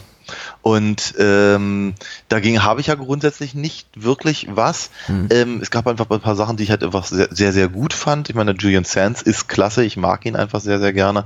Und ähm, äh, ein, paar, ein paar von den von den Ideen, die sie halt für, für ihn haben, finde ich auch gut. Ich finde es halt tatsächlich ein bisschen. Okay, die größte, das, das, die größte Frage, die ich mir gestellt habe, ist, wo findet man eigentlich zwei so uncharismatische Hauptdarsteller? wie Chris Young und Paula Marshall, weil die beiden, also die, Ja. die, die, die haben, die haben ja in etwa so viel, so viel Profil wie eine, wie eine Raufasertapete. Hm. So, so dermaßen eine Weißbrote, die durch die Gegend laufen. Das ist unglaublich. Ähm, äh, macht, machte, machte mir wenig Spaß zu versuchen, die als die Helden der Geschichte wahrzunehmen. Und es halt, es- an der Formulierung ist auch was dran, weil ich musste mir wirklich, ich musste mich wirklich zwingen dazu, mich für ihre Geschichte zu interessieren, weil sie ist Bullshit. Also ehrlicherweise, die gesamte Geschichte drumherum, der Vater, der, also die beiden Väter, also, ähm, der, der, der, der, der Pfarrer des, des Dorfes und der Oberdruide, ähm, äh, das, das ist interessant. Da, da ist auch eine, eine Backstory, die mich noch interessieren könnte, vielleicht. Auch der, auch der, auch der Alt, der hier dieser, der, der, der, der Grateful Dead Hippie da, äh, äh, ist auch eine, auch eine schöne äh, Idee äh, äh, gewesen. Aber es ist, da, da, da, da ist eine Menge drin, aber, das äh, hatte ich meiner besseren Hälfte auch gesagt, als wir den gesehen haben, das ist so eine Zeit gewesen, von der ich immer sage, früher hatten wir ja nichts und nicht, manchmal nicht einmal das. Hm. Also in Ermangelung von, von, von, von richtigen Fantasy-Verfilmungen ne, hatten wir halt sowas hier. Hm. Ähm, weil, weil eben, keine Ahnung, wenn's, wenn, wenn Dinge verfilmt wurden, die so halbwegs in die Richtung gingen, die ich selber gerne gelesen habe in, in jenen Jahren, dann waren es halt meistens dann doch eher so eine äh, Lendenschurz tragenden äh, Muskelpakete. Mhm. Mhm. Siehe die Barbaren oder sowas. Ähm, also alles im Conan-Fahrwasser. Äh, oder aber es war immer, immer, immer so auf die billige gemacht. Äh, dann gesagt, okay, wir, wir, wir, wir schicken halt Julian Sands und Richard E. Grant äh, halt durch die, durch die Jahrhunderte. Das heißt, wir, wir, filmen halt irgendwie fünf Minuten im Mittelalter. Das nimmt jetzt irgendwie das, die Hälfte unseres Budgets auf und, den, und äh, den, den, den Rest stecken wir sie halt dann nach New York oder Chicago oder sonst irgendwo hin. Also um Geld zu sparen, wird es vermutlich Vancouver gewesen sein. Ähm, und äh, ähm, machen da dann halt weiter. Ähnlich geht ja Highlander da ja auch ran und ähm, ähm, ähm, hat aber eben glücklicherweise noch diese ganzen anderen Rückblenden, die das Ganze noch in einen interessanteren Kontext setzen. Irgendwann werden wir mal über den reden, glaube ich. Mhm. Äh, aber all, all diese Dinge macht der Film ja hier nun mal schon mal gar nicht mehr, sondern er nimmt halt wirklich einfach nur diese Figur und packt sie halt in die Jetztzeit, äh, füllt das dann aber eben im, im Prinzip mit diesem, mit diesem mystischen äh, Regelwerk. Und deswegen sage ich halt nochmal, wir hatten keine anderen Fantasy-Filme, also musste das genügen und deswegen hatte man auch immer noch halbwegs Spaß mit. Hm. Heute sehe ich das etwas anders, muss ich ganz ehrlich gestehen. Aber äh, ich hatte auch hier wieder Spaß, einfach nur weil Julian Sands so cool ist und, und, und äh, ein paar von den, von den, ähm, äh, von den Ideen witzig sind. Also witzig kann und der äh, ich persönlich hatte ja besonders, besonders Spaß an der, an der Skulptur, die, die er dann bastelt und so. Er, er, er hat so ein paar, paar hübsche Ideen, die auch die späteren äh, Nightmare on Elm Street Filme sehr gut erträglich machen, nämlich einfach Ja, kreative ja. Todes, Todessequenzen. Das ist, Ja, genau, das, das tut auch den, den späteren Phantasm-Filmen teilweise ganz gut. Also, also die, die, die, die Qualität ist kontinuierlich abnehmend, aber die äh, Make-up-Effekte sind die praktischen Effekte zumindest und die, die, die Grausamkeit, die der Film zeigt, sind wirklich ganz hübsch. So ging es mir jetzt eben auch beim Wiedersehen. Äh, genau, größter Pluspunkt Julian Sands, dann kommen die Effekte und dann kommt erstmal lange Zeit gar nichts. Ähm, ich, ich möchte euch mal vorwegschicken, was ich an dem Film überhaupt nicht mag. Es ist eben offenbar eine äh, budgetär zweitklassige oder nicht, ja, minderwertig wäre zu weit, würde zu weit gehen, aber es ist so, schon so eine rundum Low-Budget-Affäre, während man bei Waxwork eher das Gefühl hat, dass da jemand gescheitert ist am Konzept, wo er sich konzeptionell verzettelt hat, aber eigentlich das Geld da gewesen wäre, die Mittel und Wege da, was, sagen wir mal, dramaturgisch Nachvollziehbares draus zu machen, habe ich bei Wa- Warlock The Armageddon schon ständig das Gefühl, oh, da fehlte einfach Kohle. Ja. Die- Das sind einfach äh, Sachen, die sind nicht wirklich zu Ende gedacht. Da wurden Rollen, tragende Rollen auch mit, mit, mit Schauspielern besetzt, die vielleicht nicht wirklich einer, einer Hauptrolle gewachsen sind, wie eben die von dir genannten, äh, benannten Chris Young und Paula Marshall, bei denen ich mir auch die ganze Zeit denke, was machen die da eigentlich? Aber das geht auch für die meisten älteren Darsteller. Also ich möchte jetzt hier nicht einfach nur hier die, die, die Jugend schämen, das, das gilt eigentlich hier für fast alle. Der Einzige, der seine Sache wirklich gut macht, ist äh, Julian Sands. Alle anderen so, ja. Bruce Glover hat leider zu wenig zu tun, um wirklich zu glänzen, genauso wie Joanna Pacula, die beide ja auch gestandene, sehr gute ähm, Schauspieler sind, wie man aus Ja. anderen Filmen weiß, aber sie haben eben drei Minuten irgendwas zu tun. Und das, was sie tun, ist eben wenig sinnig. Also äh, Bruce Glover darf seine eigene Tochter Sam töten. Also er tötet sie nicht, nein, sie tötet sich vor ihm, um ihm zu beweisen, dass sie es irgendwie ernst meint. Nur um dann äh, unmittelbar, nachdem sie wiederbelebt wird, ihm in den Arm zu fallen mit Ich liebe dich, Daddy. Und ich denke mir, ja, nee. So funktioniert das nicht. Ich weiß, ich weiß, ihr seid unter Zeitdruck, jetzt muss das große Finale kommen, aber das ist, ähm, so funktioniert das nicht, wenn man se- seinem Kind erzählt, du, de, de, du hast dein ganzes Leben lang eine Lüge gelebt. Also das ist dann, da kommt kein I love you Daddy, nachdem man sich selber das Leben genommen hat. Aber gut, all, all das sei entschuldigt. Was ich nicht so gut entschuldigen kann, ist, ähm, sind tatsächlich die vielen Digitaleffekte. Das ist irgendwie was, mit dem ich. Ja, das kommt, der, der, der, kreisende Baseball zum Beispiel. Ja, ja, oder das digitale Feuer. Ich meine, wenn sie Julian Sands in Flammen setzen wollen, hätte es vielleicht auch ein, ein Stuntman in einem Schutzanzug getan, da hätte man eben nicht Julian Sands Gesicht gesehen. So sieht man ihn eben, dafür ist er eben umgeben von pixeligen Flammen.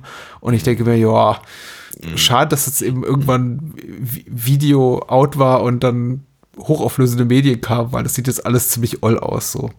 Das ist irgendwie so mein größter Kritikpunkt. Ansonsten gi- gilt vieles, glaube ich, von dem, was ich zu, zu Waxworks sagte, auch, auch hier. Es ist, es ist ein, es ist ein Potpourri aus teils gelungenen, teils weniger gelungenen Ideen, aber das Ganze mit so einer Überzeugung, mit so einer starken Vorwärtsbewegung einfach inszeniert, dass ich mir ganz selten die Frage stelle, was soll das eigentlich, das Ganze? Es kommt häufiger vor, dass ich mir die Frage stelle, als bei Waxwork zugegeben. Waxwork ist der bessere Film Ja. aber selten. Und das sind die Momente, in denen eben digital getrickst wird, Menschen sehr komisch reagieren und zugegebenermaßen auch beim sechs- oder sieben- oder achtminütigen Vorspann, der einfach nicht enden will. Mit Ja. diesem Druidenritual. Das fand ich, also das, das, das Ding hatte mich auch am Anfang sofort verwirrt. ähm, weil ich fand die, äh, äh, erst, erst dachte ich, ich habe die halt einfach so unglaublich lange nicht mehr gesehen, dachte mir, sind das, sind das jetzt tatsächlich äh, äh, Rü- Rückblenden aus dem ersten Film gewesen? We, Nein. we, nein, natürlich nicht. Nein, aber ich meine, es wäre ja, nah, also das, das, das, das wäre eine naheliegende Möglichkeit gewesen, um halt jemanden sehr schnell und wie an den Punkt zu bekommen. Ne, Man sagt, okay, wir, wir, wir Ja, sehen, klar. sehen praktisch während des Vorspanns, sehen wir, was halt irgendwie bisher passiert ist, um es danach dann mehr oder weniger wegzuwischen. Ka- Kann, kann man ja mal machen, finde ich, hätte ich, hätte ich in Ordnung gefunden, aber eben dann doch so relativ viele Informationen über diese ganzen Steine und was nicht alles praktisch in diesen Vorspann zu packen, der dann halt äh, sehr, sehr, wie soll ich sagen, sehr haxelig ist, einfach durch seinen Schnitt und durch, durch, durch, durch die Informationen, die man da halt geliefert bekommt, nur um dann eben ihn auch immer wieder zu unterbrechen durch, äh, äh, äh, durch, durch eben die Credits, die sehr hübsch aussehen. Ich finde das irgendwie ganz, ganz, schon ganz interessant, dass es halt alles aussieht wie so, so alte, altes Pergament oder Ja. sowas. sowas Ah, ist, okay. ist, haben, haben, sie, haben sie schon ganz nett gemacht, ne? Also die, die, die Idee dahinter ist ganz cool. Aber ähm, die, die, die, äh, die Umsetzung, die Ausführung, da hapert es halt dann doch ganz gewaltig. Und ähm, das finde ich ja fast schon, das ist, ich, ich habe irgendwie das Gefühl, das ist so symptomatisch für den Rest eben auch, weil es sind, der Film ist halt wirklich voller, voller guter Ideen. Also ich finde, also diese, diese, diese, diese Idee da eben ähm, ähm, äh, praktisch Warlock, die, der ja, äh, wenn ich mich recht entsinne, im, im ersten Film ja auch das Zeitliche segnet, Ja. dann ähm, auf diese Art und Weise durch so ein, durch so ein wiederkehrendes Beschwörungsritual quasi äh, ähm, äh, zurückzuholen, das finde ich schon ganz cool. Kann man mal machen. Das war interessant. Also, ne, so, äh, die, die Idee ist nicht die blödeste. Kann man so nicht sagen. Ähm, und dann eben, äh, äh, was, was er dann gleich mit dem, mit dem, diesem Wirtskörper, der, der so seiner, seiner quasi Mutter da äh, anstellt, ist eben auch sehr unangenehm.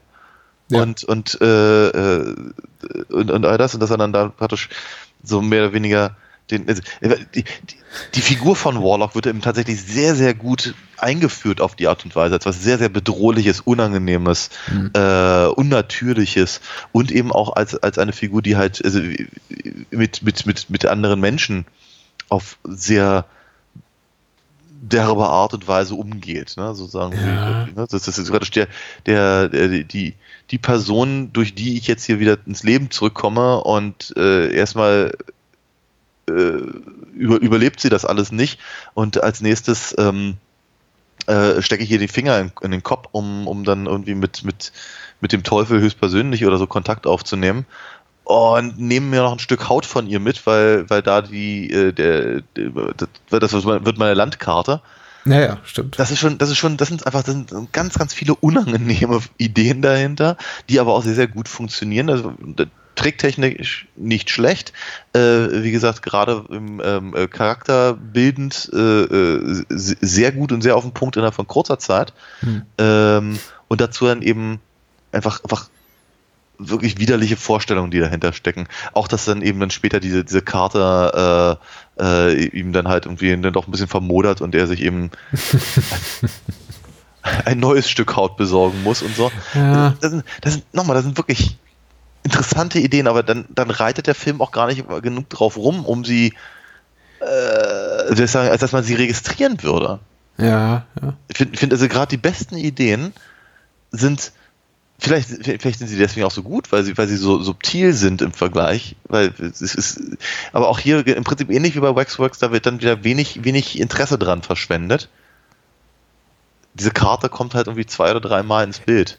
Ich glaube ehrlich gesagt, So. dem Film hätte eine etwas ähm, konsequent sadistischere Ader, wie er sie so zu Beginn zeigt, besser gestanden, als das, was er so Ja. zunehmend macht im, im, im Verlauf des Films, nämlich in so eine Art, äh, Achtung, schon wieder so ein Unwort Fansblätter ab, abzudriften, weil der Anfang ist ja tatsächlich sehr unangenehm und auch betont ernsthaft. Und das Ja. ist, äh, ich meine, klar, das sieht alles so ein bisschen aus wie äh, äh, Live-Rollenspieler 12b, der, der, die ganzen Opening Credits und so, also einfach weil wahrscheinlich die Kohle nicht da war, aber äh, ge- geschenkt. Man hat sich schon, man, bemüht sich um eine gewisse Ernsthaftigkeit. Das Ganze hat schon so ein gewisses auch dramaturgisches Gewicht.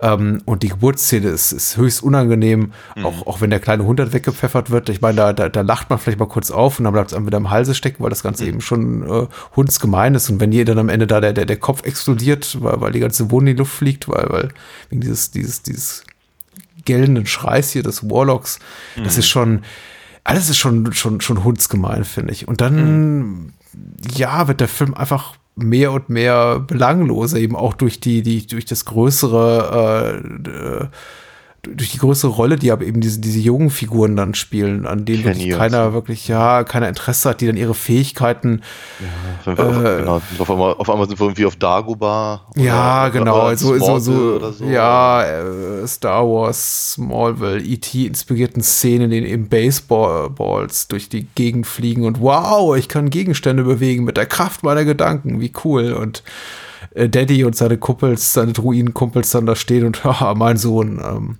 aber dabei, also ja, aber dann auch später irgendwie so, so, so effektseitig, wenn er äh, seiner seine Beifahrerin, der Warlock, Vorbeifahren, weil er eben merkt, seiner Karte geht das Blut aus, richtig, die, die, die, die, die Haare samt Kopfhaut vom Kopf reißt, denke ich mir schon so, ja, das ist, ich weiß nicht, ich, ich möchte jetzt nicht irgendwie in allen grausamen Details sehen, wie er das tut, aber ich hätte gerne so ein bisschen schon das Gefühl, das hat alles Gewicht, Bedeutung, was er da tut. Und es ist nicht alles irgendwie nur so ein, nur so, nur so ein Gag.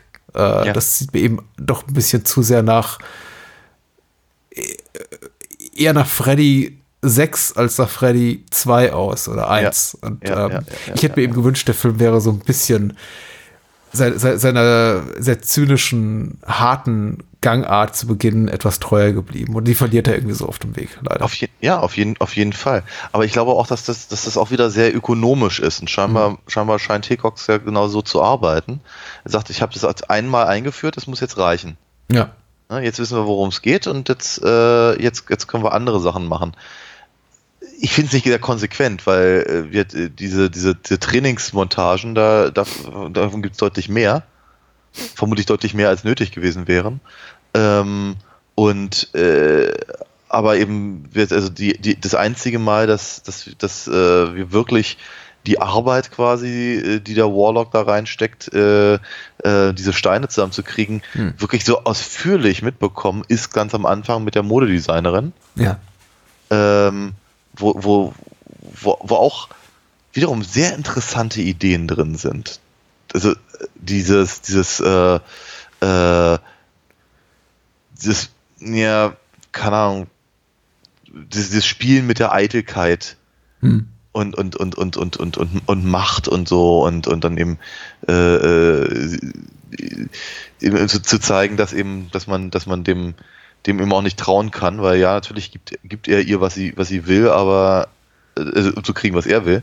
Hm. Ähm, aber dann lässt er sie halt fallen und sie fällt halt, äh, fällt halt da runter und all das und die Paparazzi haben nichts Besseres zu tun, als das alles zu fotografieren. Ähm, äh, da, da, da sind ja, da, da sind ja nochmal interessante Ideen und auch durchaus ganz interessante Kommentare und all das. Ja, Konsumkritik. Von mir aus auch das, aber, ähm, aber es ist eben, äh, es führt halt wiederum nirgendwo hin und es ist, äh, äh, der Film lässt das halt danach dann komplett raus. Ne? Also wir haben etabliert, offenkundig, offenkundig quatscht der Warlock erstmal eine Runde mit den Leuten, die er danach dann umbringt, wenn er den Stein kriegt.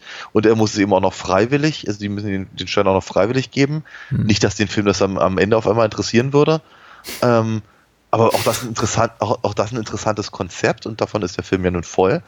Ähm, aber wie gesagt, es wird dann halt einfach nicht, nicht zu Ende gedacht oder, oder äh, das Interesse verliert sich halt zu schnell zugunsten von Dingen, an denen ich zumindest kein Interesse habe. Ich glaube auch hier, also ich glaube, das ist ähm, insofern schon von, von Waxwork eine, eine, eine Weiterentwicklung, als dass ich, äh, während ich bei Waxwork das Gefühl hatte, was ja relativ eindeutig ist, dass Seacox eben ein Interesse hat an klassischen Horrorstoffen, hier mehr so daran interessiert ist, aktuelle Horrorstoffe zu emulieren, also Erfolgsrezepte der vergangenen Jahre. Und ich habe bei ganz vielen Szenarien, die ich hier sehe, das Gefühl, das sind Variationen aus, aus Nightmare und Elm Street Filmen, aus Szenarien, die wir da so oder so ähnlich schon gesehen haben. Die ganze Sache eben mit der, mit der äh, Picasso-inspirierten Plastik, wo er diesen menschlichen Körper da verformt oder dieses, ähm, dieses Spiegelkabinett in dieser Jagdmarktsequenz, die, Ja. die, die ich finde toll inszeniert ist, die, die ich auch authentisch gruselig finde. Also ich finde das Ja. eine authentisch unangenehme Vorstellung, das, was diesem Herrn da zu, zu äh, äh, der, widerfährt. Ähm, aber es ist eben inhaltlich nichts Neues. Nichts. Ja, total.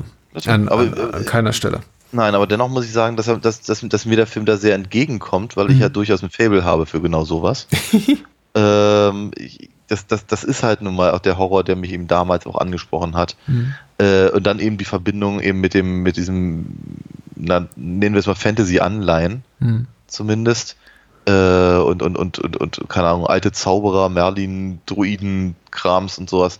Äh, das fand ich halt schon sehr cool, als ich in dem Alter war. Ja. Äh, von daher war das, war das, war das nicht schlecht. Das war nicht, war nicht das Allerschlechteste. Ähm, das Einzige, was mich halt immer wieder stört, ist, also im Prinzip so eine ähnliche Kritik wie, äh, keine Ahnung, dass, dass, dass, dass, dass Superhelden in diesen damaligen Filmen immer, immer nur gegen irgendwelche Gangster gekämpft haben, ohne, ohne einen super Schurken zu haben, hatte ich halt hier immer so das Gefühl, wir haben, wir haben hier äh, äh, Fantasy-Figuren, die aber in der Jetztzeit irgendwie bestehen müssen, äh, weil uns das Geld fehlt. Ähm, und da, wenn er immerhin, das muss man dem Film ja auch durchaus lassen, äh, immerhin versucht er da halt irgendwie ein bisschen was Interessantes zu machen, indem er eben äh, diese, diese, diese Gruppe von, von, äh, von alten Druiden zeigt, die eben im Prinzip seit Jahrhunderten die Stellung halten, weil es eben sein kann, dass der, dass der, dass der Sohn Satans dann irgendwie wiederkommt Hm. und, und all das. Und dass das aber natürlich einfach, weil das jetzt so lange her ist, ist es halt dann eben auch in Vergessenheit geraten oder nicht alle glauben da so wirklich dran. Siehe halt hier im äh, äh, ähm, Bruce Glover, äh, der, der dann eben äh, sich eben diesen, diesen, dem, alten Weg halt so komplett abgewendet hat, dass er eben der, Mhm. der, der, der, der, der, der Pfarrer dieser Gemeinde geworden ist. Äh, aber auch da, ehrlicherweise, scheint es halt, ähm, also, deswegen sagte ich ihm auch vorhin, ich hätte diese, diese, diese Backstory, die würde mich eben tatsächlich echt interessieren. Ne, was, was, was, was, äh, was, was, was das halt bedeutet für eben genau diese Figur.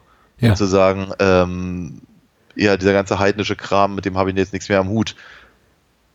Oder so. Und jetzt müsst ihr äh, ne, den- praktisch den, den, den, den, keine Ahnung, alten Glauben wiederfinden oder so. Mhm. Obwohl er ja den neuen Glauben gefunden hat. Äh, äh, Nochmal, interessante Konzepte, die dann nicht angesprochen werden. Ich, ich glaube, das hätte man auch tun können, aber der Film, ich weiß nicht, aus, das Drehbuch ist nicht von Hickok, sondern von einem Herrn namens Kevin Rock, den ich äh, nicht kenne. Vielleicht auch ein Alias, ein äh, Pseudonym, ich weiß es nicht. äh, Künstlername. Ähm, aber ich habe das Gefühl, dass das Drehbuch entweder hat, hat authentisch einfach kein Interesse daran, diese Geschichte zu erzählen, die du da gerade erwähnst, also das einfach noch ein bisschen auszuführen und interessanter zu gestalten, oder eben einfach keinen Plan davon, wie man es macht.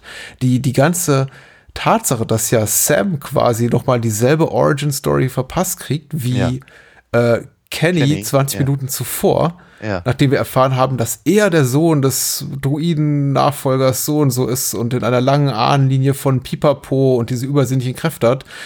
Ähm, mit, mit, mit, dieser Erkenntnis verbringen wir erstmal eine Viertelstunde, nur um dann zu erfahren, ah, Sam geht das genauso und sie durchlebt jetzt auch das Ganze nochmal mit ähm, Mord, äh, also Tod, Wiedergeburt und auch nochmal Training. Ähm, Und ich denke mir, während ich das so sehe, okay, hätte man nicht vielleicht einfach Kenny, der mega uninteressant ist, einfach ein bisschen interessanter machen können, indem man ihn das alles hätte durchleben können. Oder eben von Beginn an nur Sam das alles Ja. durchleben lassen können, um irgendwie, um, um vielleicht auch eine starke Frauenfigur zu haben. Das Oh hätte ja. das noch mal interessanter gemacht, als zu sagen so, hier, der Typ ist ja schon, hat jetzt all die Superkräfte. Hier, du, jetzt kriegst du hier das, der, der, der weibliche Sidekick das Gleiche doch mal irgendwie verpasst. Ja, oder andere Superkräfte. Keine Ahnung, dass ich das irgendwie in irgendeiner Form ergänzen würde oder sowas. Oder Und es ist ja auch nicht so, dass sie ihm irgendwas nutzen im finalen Kampf, wo er den Großteil der Zeit einfach auf dem Boden liegt und Ja. rumstöhnt. Ja, total. Ich finde, sie, sie, ist tatsächlich die interessantere Figur und die, die auch, auch, auch äh, sagen wir mal, dem, dem Warlock mehr Paroli bieten kann, alles in allem. Also interessant ist, ehrlicherweise. Aber dafür verbringen wir zu wenig Zeit mit ihr persönlich, als dass sie, als dass sie wirklich als, als starke Frauenfigur äh, bezeichnet werden könnte. Nee, wirklich nicht. Äh, schöner Moment fand ich, als sie dieses äh, Voodoo-Ritual da praktizieren, also quasi da in, in, in den Warlock-Körper in Form einer, einer, einer Puppe da rein, reinstechen, so mag man sich das vorstellen, und er eben Ja. explodiert an allen Ecken und Enden und der äh, die, dieser Tankstellenwart oder so versucht, die, die Explosion da im Körper von Julian Sands zu stoppen und dann irgendwie überall seine Handflächen draufdrückt, so wegen, oh Gott, dir schießt irgendwie schwarzes Blut aus dem Leib und er, er greift ihm so irgendwie vorne rum vor die Brust, drückt seine Hand auf den Rücken und versucht irgendwie, das, Ja. das fand ich irgendwie ganz amüsant, weil das auch so eine vollkommen irrationale Reaktion ist, die nur in einem Horrorfilm stattfinden kann, aber Ja. warum nicht? Ich, ich finde ja auch dieses, dieses absolute Klischee von in, in Zeitreisefilmen, in denen eben eine Figur aus dem Mittelalter oder aus früheren Tagen in die Jetztzeit reist und sich Ja. erstmal nicht orientieren kann und dann halt mit einem ähm, Taxifahrer spricht, von wegen so, oh, wo ist das Pferd für deine Kutsche? Mhm. Ähm, das finde ich ja ehrlich gesagt super. Ich sehe sowas immer wieder gerne und ich finde es total schade, dass dieser Film nichts draus macht aus diesem aus diesem, aus diesen Gags, die sich da förmlich von selbst schreiben. Also der, der Warlock kommt so aus der Wohnung seiner in Gänsefüßchen Mutter und spricht den Taxifahrer an und sagt dann auch sowas wie, wie fährt dieses Gefährt, äh, dieses Fortbewegungsmittel. Aber danach kommt nichts mehr diesbezüglich. Fand ich total schade. Er lernt schnell. Ja, er lernt eben, das finde ich eben so, ach, äh, ich meine, gerade, gerade in so Umgebungen wie diesem, dieser Pret-à-Porter-Show oder was auch immer das ist, diese, diese, diese, dieser, dieser, dieser, dieser Laufsteg-Show, da bieten sich doch so viele Gags an.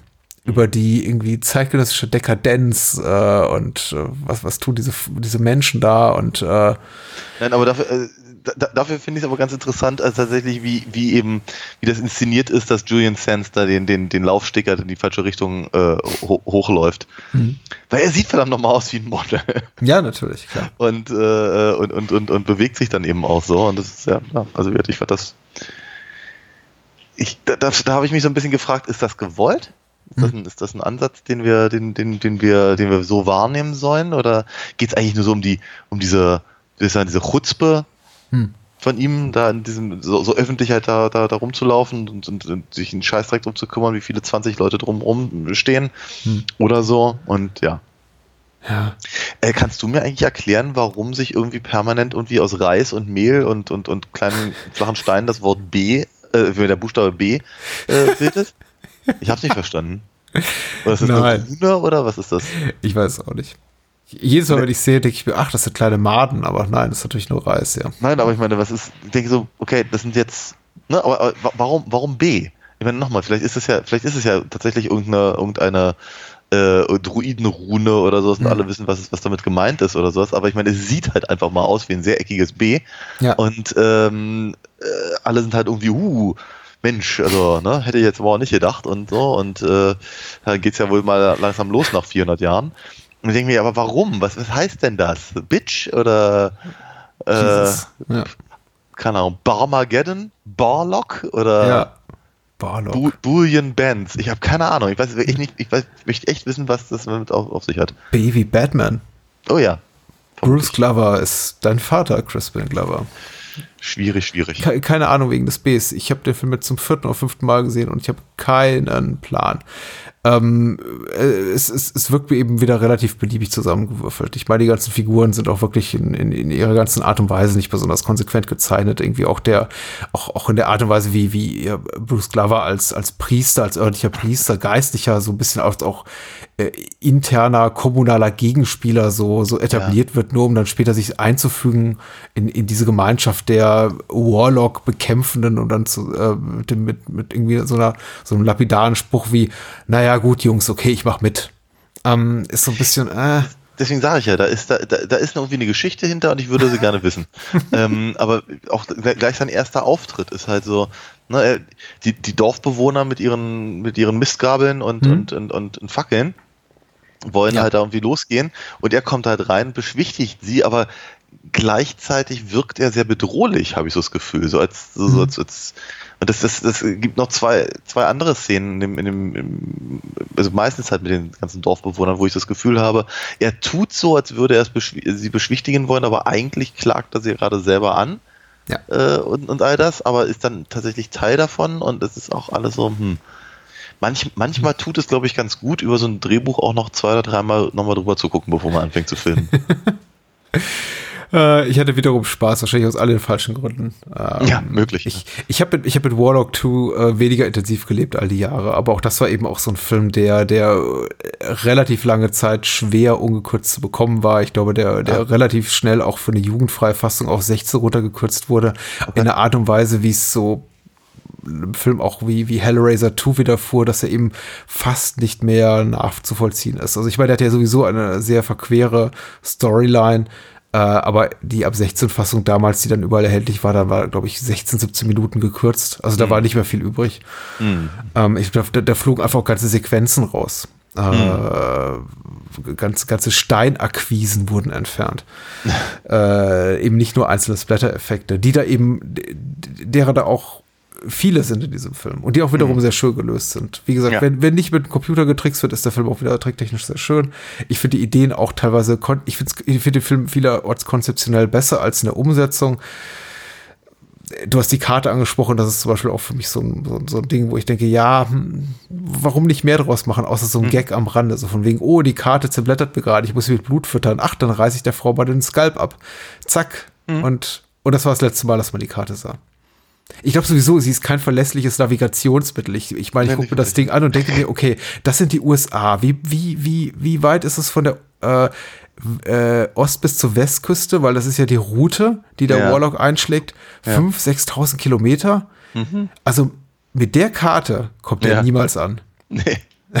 Ja, weil dass die Richtung stimmt, bestenfalls. Ja. ja, die Richtung stimmt, ja. Aber der hätte es auch einen Kompass getan. Vermutlich, ja. Also, weil ich dachte, das, das war der Tod, das war wirklich der, das war der Tod der jungen Frau nicht wert. Also, die, die, die junge Frau dafür umzubringen, für so, für so eine miese Karte.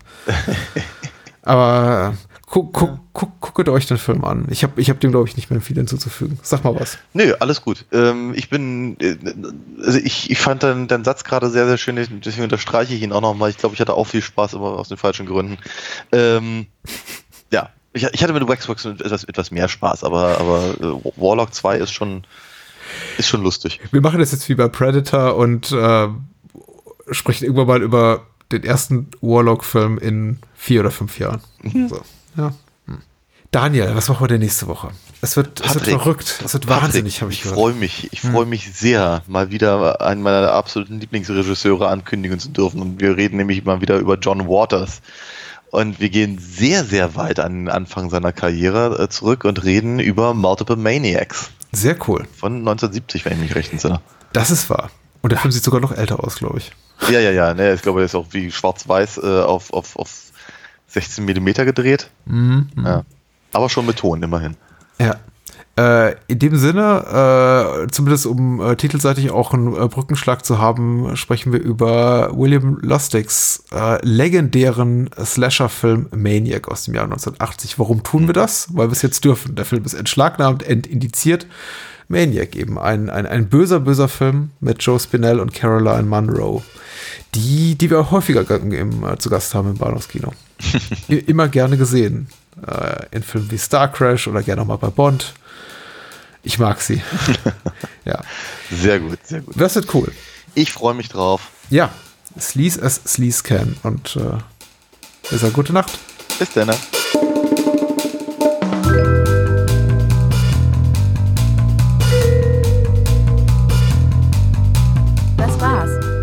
Mehr Bahnhofskino und die Bahnhofskino Extended Edition gibt es bei iTunes, Spotify und überall, wo es gute Podcasts gibt. Kennt ihr bereits Daniels Comics? Auf alinafox.de erfahrt ihr alles rund um seine legendäre Meisterdiebin und ihre Abenteuer. Und denkt bitte daran, eure Unterstützung durch eine Patreon-Patenschaft oder PayPal-Spende sichert diesem Podcast das Überleben. Unter bahnhofskino.com findet ihr alle Möglichkeiten, uns unter die Arme zu greifen. Vielen Dank fürs Zuhören und adios.